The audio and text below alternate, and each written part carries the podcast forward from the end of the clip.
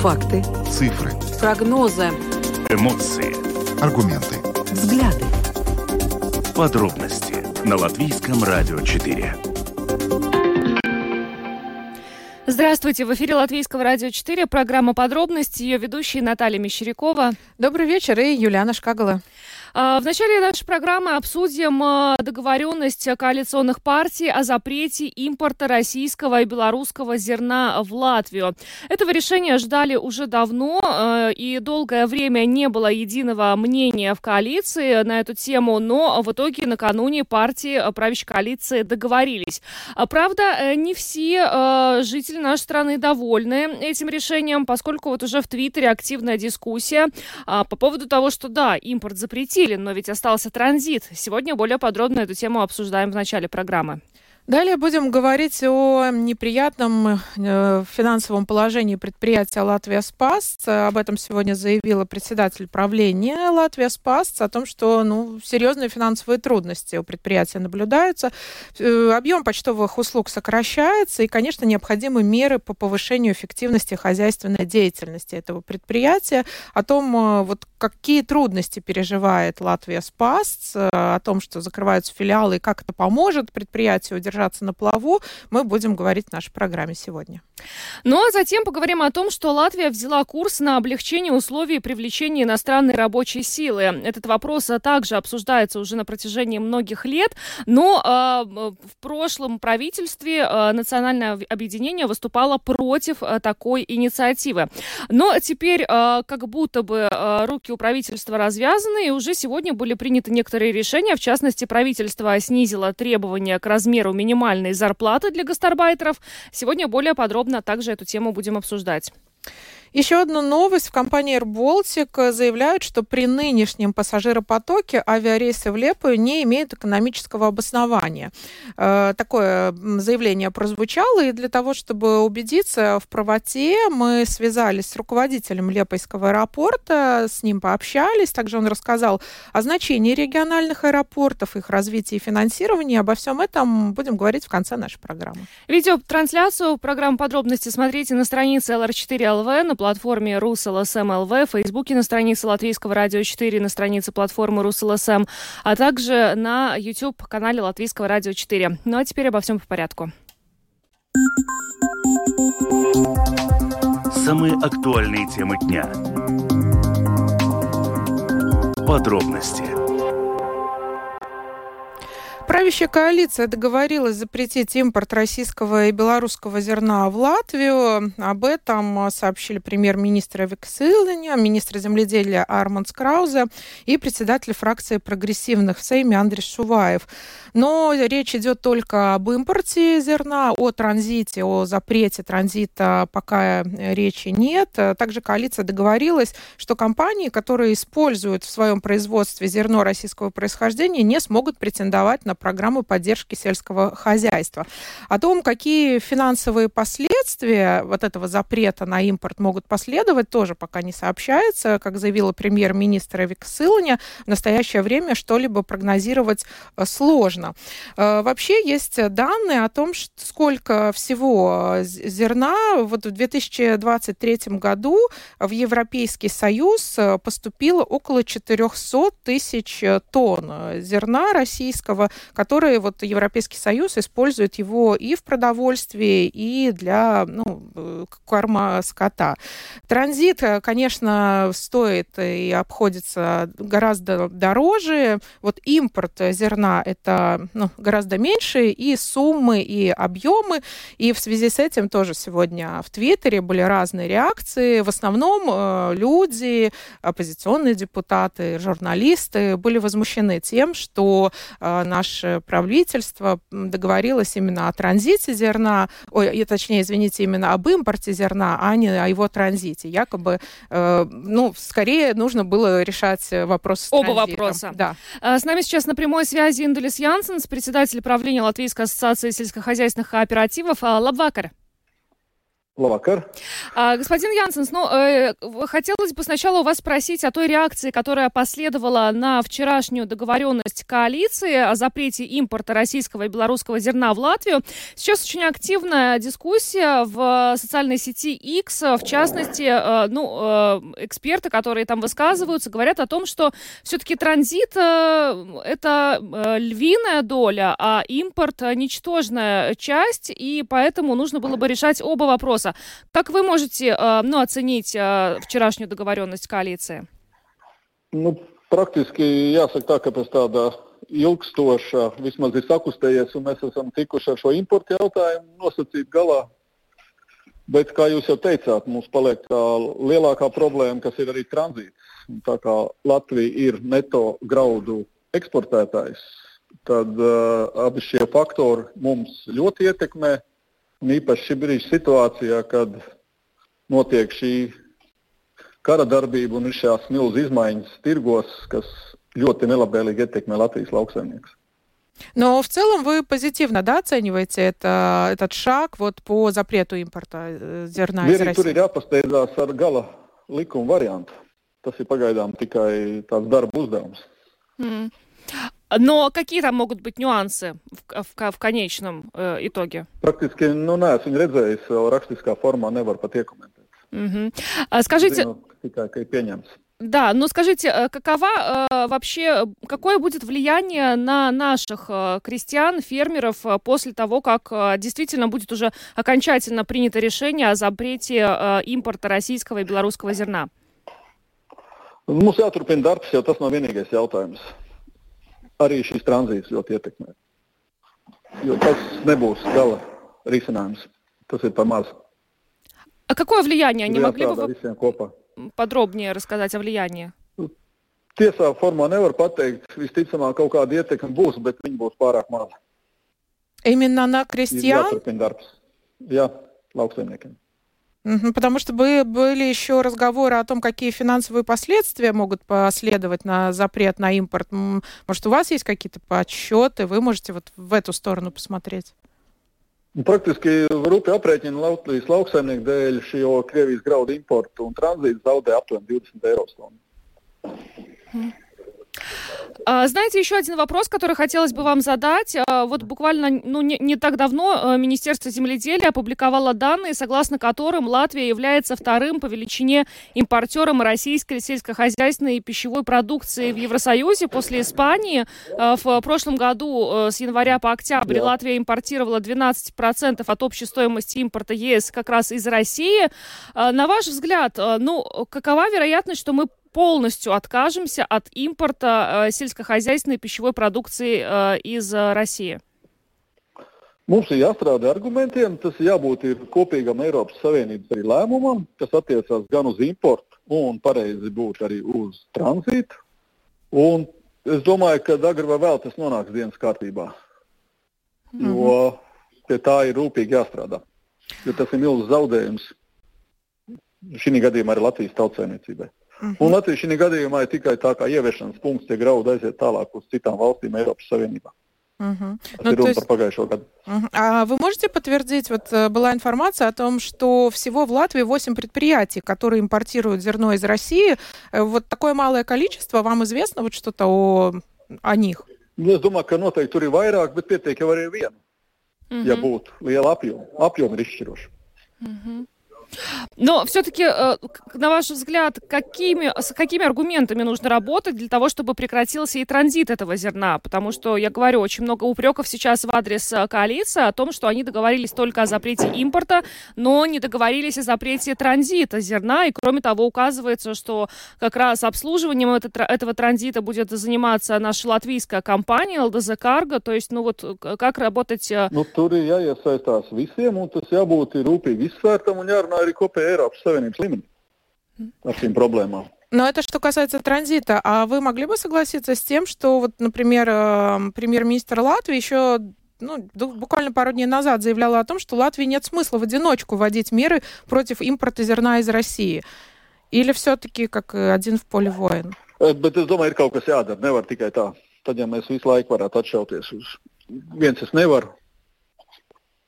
Un, un, un tam ir jāiet uz priekšu.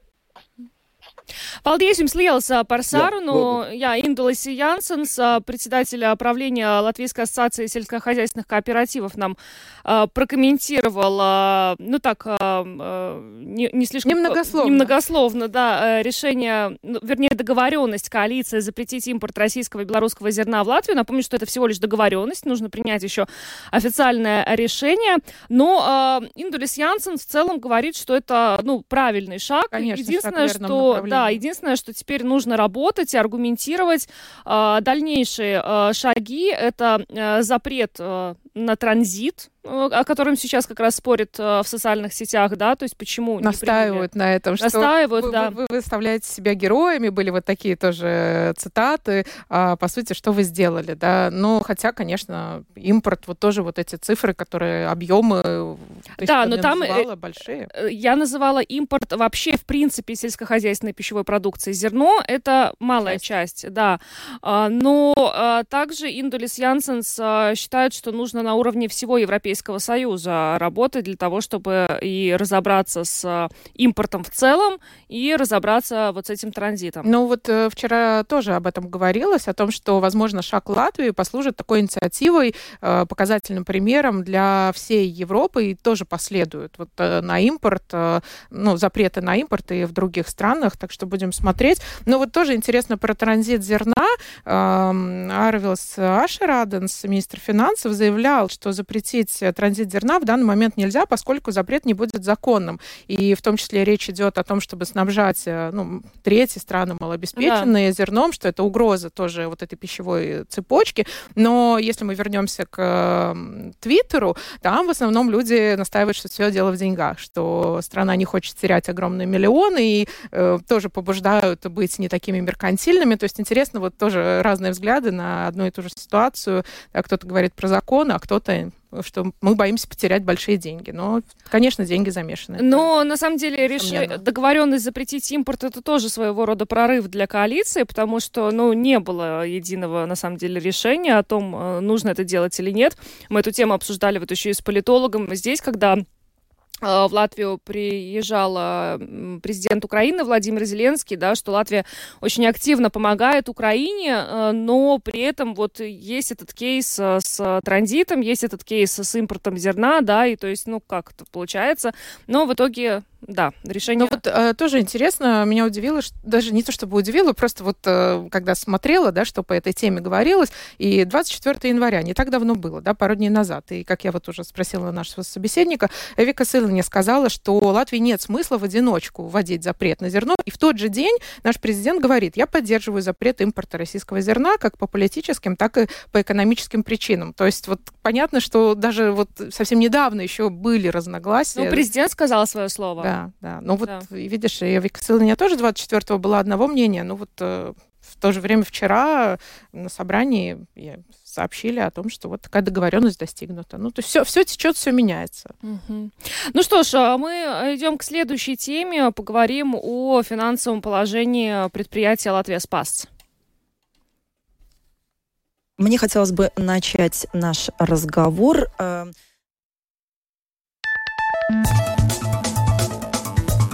Латвийское радио 4.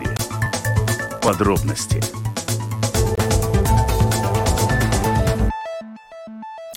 Итак, некоторое время назад э, предприятие «Латвия Спас» сообщило о том, что вынуждено закрыть ряд э, почтовых отделений. А, эта новость э, была воспринята очень плохо, потому что есть действительно ну, отдаленные, скажем, населенные пункты, где почта, особенно для пожилых, людей, это является единственным инструментом для, ну, для каких-то вещей, там, получить пенсию или отправить посылку, да, потому что ну, не все умеют пользоваться покоматами, конечно. Но после того, как это новость вызвала ажиотаж. Э, стало известно, что Союз самоуправления договорился э, с министром сообщения пересмотреть э, планы реорганизации почтовых отделений в соответствии с потребностями жителей регионов. И вот э, сегодня для того, чтобы разобраться в этой ситуации, в программу «Домская площадь» пригласили руководителя предприятия «Латвия Спас» Беата Крауза Чебутара, которая признала, что Латвия Спас находится в очень тяжелом финансовом положении. Да, она сказала, что не может сказать пока что, к счастью, что предприятию грозит неплатежеспособность, но если еще пару лет э, будет двигаться предприятие в том же направлении и ситуацию не исправить, то вот вопрос неплатежеспособности это будет вопросом двух-трех лет. То есть такие заявления, конечно, э, немножко ну, неприятно слышать о том, что такое может произойти, но тем не менее, да, она указывает на вот эти финансовые сложности, о том, э, и почему это происходит. Да, конечно, мы знаем, что сокращается объем э, почтовых услуг, но, но вот письма и... уже не, не столь популярны, как раньше. Посыл. Пресса не да. выписывают тоже все туда. Ну, в общем, а, более подробно, да, она об этом рассказала сегодня нашим коллегам а, в программе «Домская площадь». Давайте послушаем а, фрагмент этого интервью о том, как обстоят дела на предприятии «Латвия Спас». Мне хотелось бы начать наш разговор э, с предыдущего интервью для Домской площади моему коллеге Андрею Хутору, которое а, было буквально совсем недавно, в конце сентября 2023 года, стало быть, а, буквально 4 месяца а, назад. Вы сказали о том, что почта хоть и, ну, скажем так, теряет клиентов, но, тем не менее, это то направление, которое нужно развивать, чтобы компенсировать снижение традиционных доходов, и филиалы не будут закрываться. Это слова, которые прозвучали здесь, в этой же студии из ваших уст. Было это буквально 4 месяца назад. Что изменилось с тех пор? А с тех пор изменилось то, что а, как бы ознакомились э, с финансовой ситуацией латвийской почты. А, к сожалению, в конце года эта финансовая ситуация очень ухудшилась. То есть финансовые показатели очень плохие на данный момент латвийской почты. И мы тоже вместе с э, руководством компании как бы ну, смотрели, какие варианты мы сейчас можем рассмотреть, чтобы э, улучшить состояние предприятия. И, э, к сожалению, мы э, обнаружили то, что тоже к концу года посещаемость некоторых почтовых отделений очень снизилась.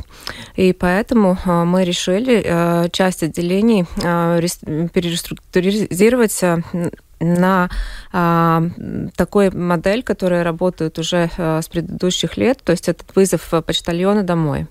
И то есть часть, часть этих отделений, которые будут а, закрыты, а, мы решили как бы а, их заместить тем, что а, у людей будет возможность вызвать почтальона домой. Эта модель у нас уже работает во многих местах Латвии. Угу. А как это может выглядеть на практике? Ну вот э, у человека самые разные социальные нужды там, оплатить э, коммунальные счета, получить э, пенсию. То есть очень много разных услуг у одного конкретного человека, а их может быть много. Это же сколько нужно рабочей силы, какова же должна быть в таком случае занятость почтальона для того, чтобы все эти нужды удовлетворить. То есть как это может на практике выглядеть? А, на практике, вот, например, есть почтовое отделение, где за день заходят 10 или 20 человек только. Вот, и мы а, как бы платим за содержание а, целого или здания, или, например, берем в аренду помещение. И то есть, если туда в день приходит 10 или 20 человек, то есть э, это значит, что мы не можем никак э, содержать уже это почтовое отделение. То есть количество людей очень маленькое. И а, что мы предлагаем? Вместо того, чтобы люди приходили к нам, у всех есть возможность вызвать почтальона домой. И если если э, мы смотрим на как бы рабочий день почтальона, то, к сожалению, мы тоже видим, что и э, количество писем, которые почтальон доставляет, и количество э, прессы, которую он представляет, и, и доставляет каждый год, к сожалению, падает. И то есть э, это значит, что то, что почтальон все равно каждый день едет свой маршрут. И если есть вызов его, э, его на дом, то он все равно, э, объезжая этот маршрут, может зайти домой и обслужить вот этого конкретного клиента, который вызвал, без дополнительных расходов. Ну, на сложившуюся ситуацию уже достаточно остро отреагировал в том числе и министр сообщения Касперс Бришкинс, который а, требует все-таки более тщательного рассмотрения этого вопроса и а, не закрывать, а, может быть, вот так вот сразу массово такое большое количество отделений почты. Но я хочу вас спросить, а все-таки, ну вот какую роль, может быть, правительство могло бы, государство могло бы сыграть в помощи вот предприятию, которое оказалось в такой бедственной ситуации? Может быть, все-таки можно оказать какую-то помощь? Вот вы обращались с таким запросом? А, у нас сейчас как раз идет дискуссия с, с Министерством сообщения насчет того, сколько бы стоило сохранить вот все эти почтовые отделения. И, то есть э, латвийская почта а, предоставила тоже свои как бы расчеты. Это, если мы хотим сохранить все почтовые отделения, то это дополнительные расходы в 2024 году примерно 2, 2 миллиона евро. Вот. И на данный момент у нас происходит дискуссия Э, есть ли возможность э, со стороны государства найти такую сумму, чтобы содержать это почтовое отделение? Ну, это на самом деле достаточно любопытно. А, выглядит, что еще 4 месяца назад э, не было известно о том, что а, предприятие, ну, практически вот в таком бедственном положении. Это можно назвать на грани банкротства? Но я бы сказала, что грань банкротства, если мы ничего не будем делать, настанет через 2-3 года. То есть, э, когда я первый раз пришла к вам на интервью, я работала в предприятии буквально пару недель, да, и то есть э, за пару недель, э, конечно, невозможно зайти во все нюансы, ознакомиться со всем состоянием предприятия, и когда я с коллегами уже в новом составе правления, когда мы проработали уже несколько месяцев, мы как бы посмотрели на реальную ситуацию, в которой находится компания, и ситуация, конечно, очень тревожная. То есть, а, иными словами, можно говорить о том, что вы получили такого кота в мешке. То есть, заступая на должность, вы до конца не понимали а, вот той ситуации, э, в которой находится почта, и, в общем-то, это для вас было неприятным сюрпризом. А, если честно, я знала, да, что латвийская почта, ну, как бы не в самом лучшем состоянии как предприятие, но я э, как бы надеялась, что все-таки ситуация лучше, чем она реально оказалась. То есть виновато прежнее руководство? А, я сейчас не хочу никого винить. Конечно, это как бы многие обстоятельства, которые на это повлияли. Да? То есть это ситуация с транзитом, что раньше латвийская почта очень много работала с транзитом в Россию и Белоруссию, то есть это, этот поток уже кончился. А дополнительно еще то, что, как бы, как, как я уже э, говорила, тоже снижается потребность э, посылать письма и выписывать э, прессу. А, это второе. И третье, конечно, что латвийская почта в свое время, может быть, не так активно зашла в сегмент, э, например, e-коммерции, и на данный момент, ну, как бы другие игроки в этом э, плане сильнее, чем латвийская почта. А как этот сегмент можно было бы развивать? А, во-первых, это, конечно, сеть покоматов, а, которые Латвийская почта и будет развивать. Э, у нас к концу к этому году будет, будет 420 покоматов уже в Латвии. То есть это будет самая-самая крупная сеть покоматов. И также, а, закрывая почтовое отделение, мы вместо отделения в большинстве случаев будем ставить покомат. То есть у людей будет возможно получить, получить и отправить посылки через покомат Латвийской почты. Вот. И второе, конечно, смотреть смотреть, э, какие есть возможности расширяться в Балтии. Но здесь, э, конечно, латвийская почта тоже уже много чего опоздала, и э, все лучшие возможности уже как бы прошли несколько лет назад. Это был фрагмент интервью с руководителем предприятия «Латвия Спас» Беата Краузе Чебутара, которая сегодня в программе «Домская площадь» рассказала и о изнач... об изначально объявленных планах о закрытии... Более сотни. Более сотни, да, кстати, почтовых отделений, и о финансовой ситуации на самом предприятии. Ну, кстати говоря, о закрытии, ну, во-первых, да, была после этого уже договоренность Союз самоуправления с Минсообщения о том, что надо посмотреть все-таки, пересмотреть как-то, может быть, ну, не везде стоит их закрывать, где планировалось изначально. Ну и сегодня в программе «900 секунд» на телеканале ТВ-3 министр сообщения Каспар Сбришкинс тоже сказал, что до сих пор не было такой полноценной стратегической коммуникации со всеми э, задействованными сторонами о том, что ну, существуют такие планы э, по поводу закрытия почтовых отделений. Он сказал, что все-таки ну, нужно это все еще детально обсудить. Ну да, потому что дело касается все-таки такого огромного количества Хотя не знаю, видишь, если на всю Латвию разделить, наверное, ну, ну хотя для каждого края, получается, я вот э, читала, да, что там Руцево, вот такие маленькие места, и вот там закрывают, и если для человека, ну, понятно, там не живет много людей, но для них это такой важный пункт. Ну смотри, если вместо почтового отделения там появится покомат, ну О. да, но сеньоры, вот они же больше всех пострадают, э, они ходят там. Но, как они сказали, да, в Латвии спас, что и будет, э, ну, по крайней мере, пока, да, вот их планы закрыть вот более сотни почтовых отделений, э, какие-то будут закрыты, а какие-то будут реорганизованы таким образом, что там будет на месте почтальон, то есть ну, все-таки будет какой-то человек, к которому mm-hmm. можно будет обратиться, который будет ходить, э, вот там, э, разносить э, пенсии. Ну, посмотрим, конечно, как, как это все в итоге будет, что будет закрыто а что будет реорганизовано, какие места. Но в любом случае путь на модернизацию. Так э, звучит идея предприятия Латвия Спасца и, судя по всему, Министерство сообщения о том, что, собственно, должно в дальнейшем произойти с предприятием Латвия Спасца. Ну да, хотя, как мы слышали, да, из э, интервью Беата Крауза Чеботара, что уже тоже Латвия Спасца опоздал в каких-то моментах. То есть, э, ну, предстоит очень серьезная, конечно, работа, работа как, да. как всю эту ситуацию вы, вырулить, выправить э, с финансовой точки зрения, где, где все-таки за заработать, потому что я думаю, что сотрудники тоже напирают в сторону увеличения зарплат. То есть очень-очень э, сложная ситуация, мне кажется, в Латвии спас, но будем смотреть как будет э, предприятие с ней справляться. А, далее поговорим о привлечении иностранной рабочей силы. Подробности прямо сейчас.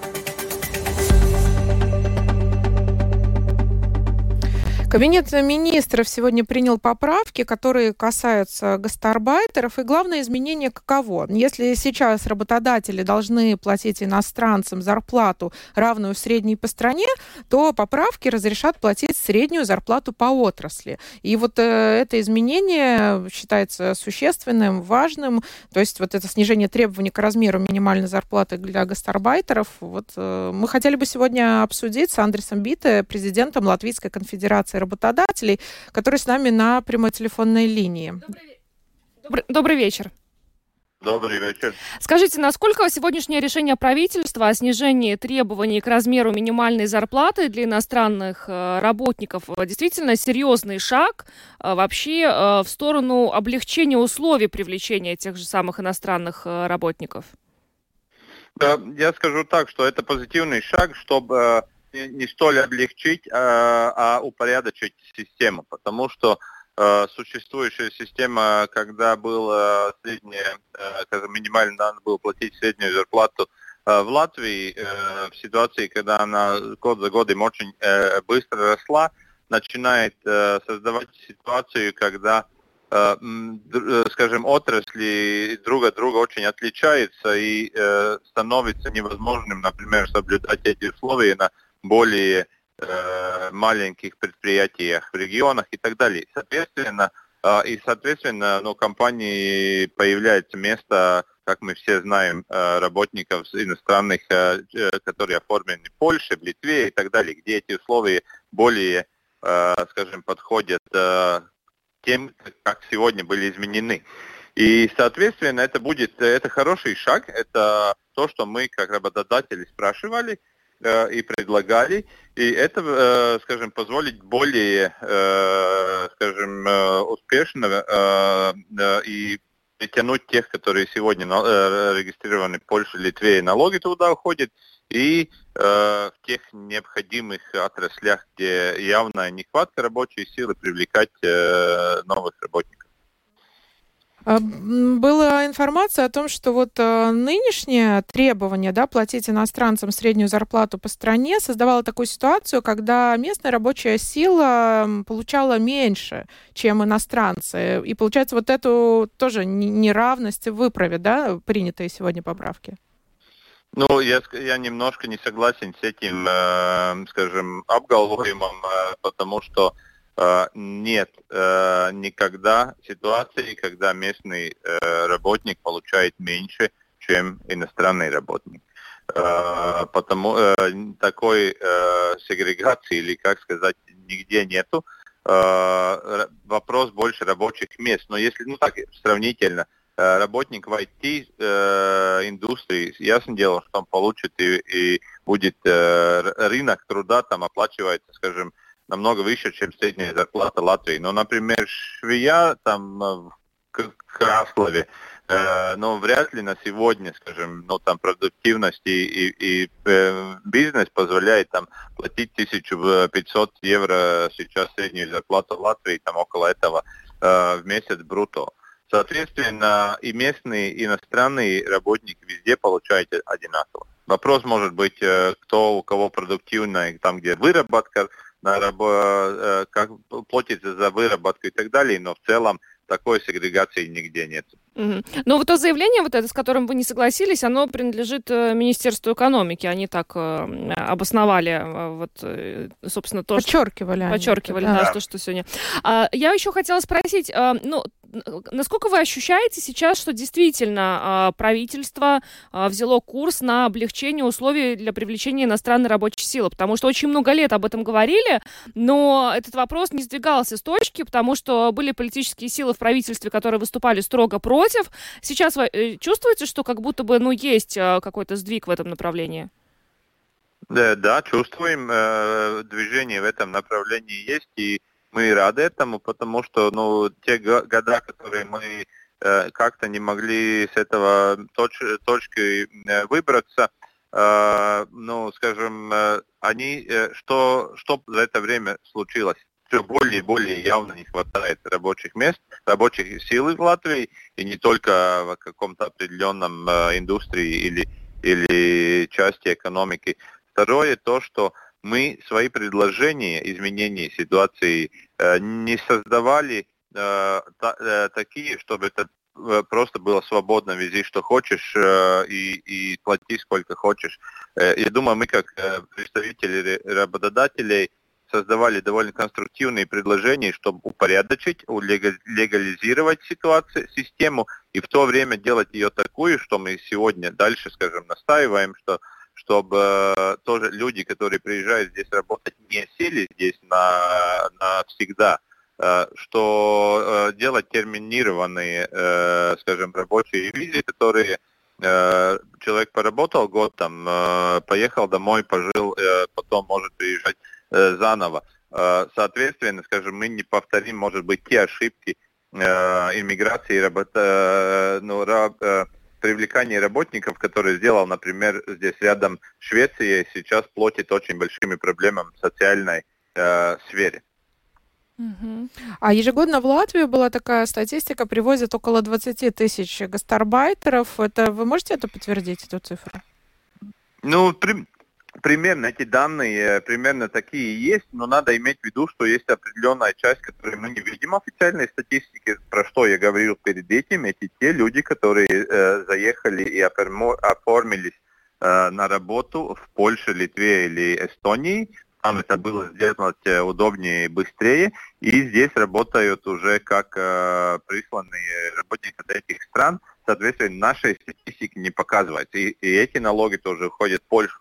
Что мы говорим, что это ненормально и неэффективно для экономики нашей, и надо мотивировать с этими же сегодня принятыми э, поправками, мотивировать, что эти люди бы, э, были э, работниками местных компаний. А, э, следующие шаги, какие еще поправки необходимы? Ну, в принципе, вот, что я уже говорил, это терми, терминирование пребывания здесь. Да. Э, и остальные, я думаю, что больше э, надо было бы э, работать на фактическим, скажем, обработкой, время, сколько время занимает обрабатывать эти э, ну, э, дозволы на, на рабочий, на приезд э, и такие вещи. Плюс, скорее всего, хотелось бы и, наверное, надо будет э, э, поднимать дискуссии на том, что, о том, что хотим ли мы э, до сих пор э, соблюдать э, ну, теоретическую и практическую возможность привлекать рабочую силу отовсюду, от любой страны, или э, мы э, ну, очень э, четко разделяем, от этих стран э, для нас годится, от этих стран нет, мы не хотим. имея в виду возможные, скажем, социальные проблемы, имея возможные, ну, даже и культуру работы, религии и так далее. Mm-hmm. Это непростой, наверное, непростая дискуссия, но, скорее всего, это надо будет, потому что я, например, как частное лицо могу сказать, или, или как предприниматель, но, э, скорее всего, я не вижу возможности, необходимости привлекать рабочие силы из тех рискованных регионов, как, например, там Сирия, Ирак или, или подобие этого. Э, соответственно, это, наверное, будет следующий шаг, что будем говорить, чтобы это было более прозрачно и, и контролировано. Господин Бит, еще последний вопрос. А что бы вы сказали тем людям, которые, э, ну, такие заявления действительно есть, э, и их немало, которые говорят, что, ну как, зачем нам иностранная рабочая сила, у нас тут у самих работы нет. Вот что бы вы сказали, что бы вы ответили на это? Пусть приходит, у кого нет работы, у нас, к нам. Хорошо. Сразу. Спасибо. Андрей Биты, Спасибо большое. Конфедерации работодателей. Да, спасибо. Всего доброго вам. Все обращайтесь туда. Ты тоже задала вопрос, который я хотела, потому что были мнения о том, что вот привлечение зарубежной рабочей силы это риски для латвийцев, и вот мне тоже хотелось узнать, но вот, видимо, все-таки нет. Ну, у нас очень низкий уровень безработицы, действительно, это официальные данные, которые ежеквартально, мне кажется, предоставляет Центральное стат управления и Госагентство занятости. Ну, то есть, э, по факту, уровень безработицы очень низкий, а вакансий много, специалистов не хватает. Нехватка рабочей Вывод силы, на лицо, да. то есть люди нужны, но ну, приходите. Приходите Андрей к Андресу Бит. Бит, он позвал, да. Ну что ж, мы идем дальше. Самые важные темы дня. Подробности. Исполнительный директор авиакомпании э, Air Baltic Мартин Гаус на днях дал интервью, э, в котором, ну, очень много чего было сказано, но вот мы э, на одном аспекте заострили свое внимание. Он сказал, что при нынешнем пассажиропотоке авиарейсы в Лепою не имеют экономического обоснования. Как мы помним, в 2017 году эти авиарейсы Лепая-Рига были возобновлены, да, открывались красиво. торжественно, очень радовались. Потом пришел ковид, да, да, и, собственно, все это прекратилось. Но э, как-то хочется надеяться, что действительно этот аэропорт э, Лепойский, он э, возобновит эти авиарейсы, потому что, ну, э, были планы не только, значит, э, об авиарейсах э, соединения Лепой с Ригой, но и с другими э, странами Европы, ну, да. И вообще 25 минут Рига-Лепа, да. это, конечно, не, не, те, не то время, когда ты на машине едешь, и вот даже вот этот момент но я думаю, многих подкупал. Да, ну и, собственно, мы обратились э, к руководителю Лепойского аэропорта Агрису Спруды, э, с которым обсудили э, вот это интервью Мартина Гауса об экономическом обосновании авиарейсов в Лепою и также о перспективах Лепойского аэропорта. Агрис Спруды нам рассказал. Давайте послушаем это интервью. Гаус uzsver, ka lidojumiem uz исполнительный директор Air Baltic Мартин Гаус считает, что при нынешнем пассажиропотоке авиарейсы в Лепою не имеют экономического обоснования. Но насколько, на ваш взгляд, эти авиарейсы сейчас были бы важны? Нужно понять следующее. Авиарейсы из Лепойского аэропорта были возобновлены в 2017 году. Начали мы с трех рейсов в неделю из Лепой в Ригу и обратно. Спустя два года мы начали летать уже пять раз в неделю. В 2020 году в нашем графике было уже шесть авиарейсов в неделю. В то время мы наблюдали положительную тенденцию роста, а потом пришел ковид, который капитально ударил по авиации, особенно в Латвии. Ковид фактически более чем на год парализовал авиацию. Страны очень по-разному приходили в себя после этого. И казалось, что с последствиями пандемии покончено, но возникло новое чрезвычайное негативное обстоятельство, которое повлияло на авиацию – война в Украине. Фактически все восточное направление для Латвии закрылось. Авиарейсы из Лепы в Ригу в основном на 80% являются транзитными. Люди потом летят дальше в другие европейские города. В свое время пассажиры использовали этот рейс, чтобы потом попасть в Москву или Санкт-Петербург. Учитывая, что война в Украине не закончилась, ее последствия мы ощущаем до сих пор. Мы очень хорошо понимаем те аргументы, которые озвучил господин Гаус. Нынешняя ситуация отличается от той, какая была до ковида. Возможности авиасообщения Лепой с Ригой сейчас гораздо хуже. Конечно, для Лепы эти полеты очень важны, нужны. Они важны для бизнеса, туризма, государственной безопасности и еще целого ряда вещей, которые влияют на развитие аэропорта. Учитывая все эти новые обстоятельства, я считаю, что нужна финансовая поддержка для возобновления авиарейсов. Нужно найти средства, чтобы дофинансировать обеспечение полетов. Bet uh, Рīgas lidosta, piemēram, Рижскому аэропорту почти удалось uh, вернуться к доковидным показателям. Вы не думаете, что в случае с Лепойским аэропортом сейчас наблюдалась бы похожая картина, если бы авиарейсы после пандемии все-таки возобновились? Ну, очень бы хотелось. Мне очень нравится, что вы сравниваете нас с Ригой, но у нас очень разный потенциал по обслуживанию пассажиров. Ригу мы считаем авиационным узлом в Балтийском регионе, а Алеппойский аэропорт – региональный. Наши бизнес-модели очень отличаются. Что касается ковида, да, он закончился, и все могло начать двигаться дальше и развиваться. Влияет война. Она влияет не только на Лепойский аэропорт и соединение Лепой с Ригой. Война оказывает влияние на авиакомпании. Air Baltic под влиянием войны тоже пересматривает свои возможности, но об этих деталях нужно спрашивать у них. Teicāt, вы сказали, что необходимо финансирование. О каких объемах средств идет речь? Ну, в качестве примера могу привести Эстонию. Очень достойный аэропорт есть в Тарту. Он из-за ковида тоже остался без регулярных авиарейсов. На один сезон полеты были возобновлены, но потом пришли к выводу, что авиакомпания Finnair, которая летает в Хельсинки, полеты совершать не будет. Там дело дошло до открытого тендера. Нужно было найти компанию, которая будет летать по маршруту Тарту-Хельсинки. Буквально недавно завершился этот тендер. Этот пример показывает, для того, чтобы летать два раза в день, шесть дней в неделю по маршруту Тарту-Хельсинки, необходимо около 800 тысяч евро в год. В случае с Лепойским аэропортом, я думаю, эта сумма не будет такой большой, но в любом случае она измеряется сотнями тысяч. Сумма varētu nebūt arī tik liela Liepājas gadījumā, bet viņa viennozīmīgi mērām simtos Ваяк Рунатор, об этом нужно говорить э, с Министерством сообщения? Видите ли, Лепойский аэропорт на 100% принадлежит Лепойскому самоуправлению. Все эксплуатационные издержки аэропорта в большей степени ложатся на плечи самоуправления. Опять же, если посмотрим на соседние страны, то там региональные аэропорты находятся под крылом у государства. Содержание таких аэропортов у соседей – это забота государства, которое выделяет дотации. В случае с Лепойским аэропортом – это забота самоуправления.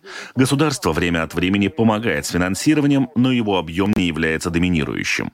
Говоря о перспективах возобновления полетов, самолетов, то там есть две финансовые составляющие – эксплуатация аэропорта и обеспечение пассажирских перевозок на что и необходимо финансирование.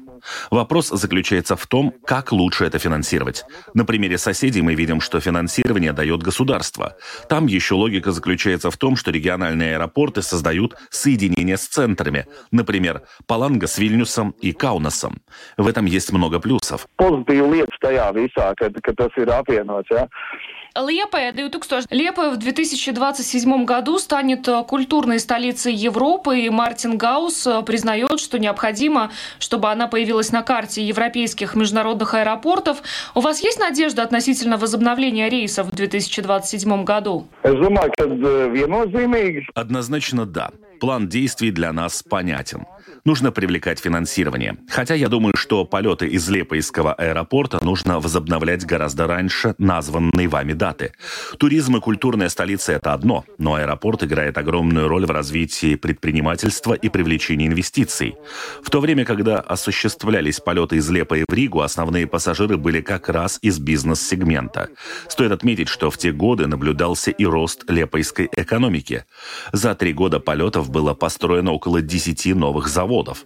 Для Лепойской специальной экономической зоны это было большим скачком. Порт и аэропорт вместе влияют на развитие нашего региона. Un lidosta kopā veido to nepieciešamo faktoru kopumu, lai, lai mūsdienās reģionu attīstītos.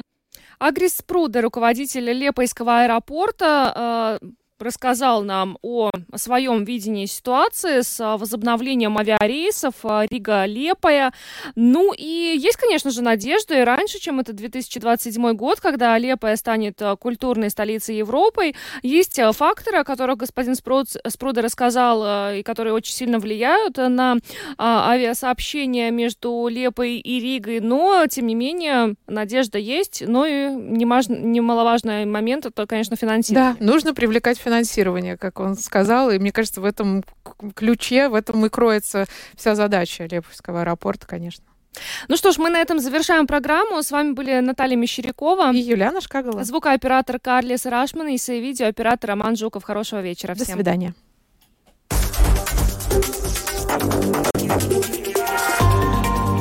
Латвийское радио 4. Подробности по будням.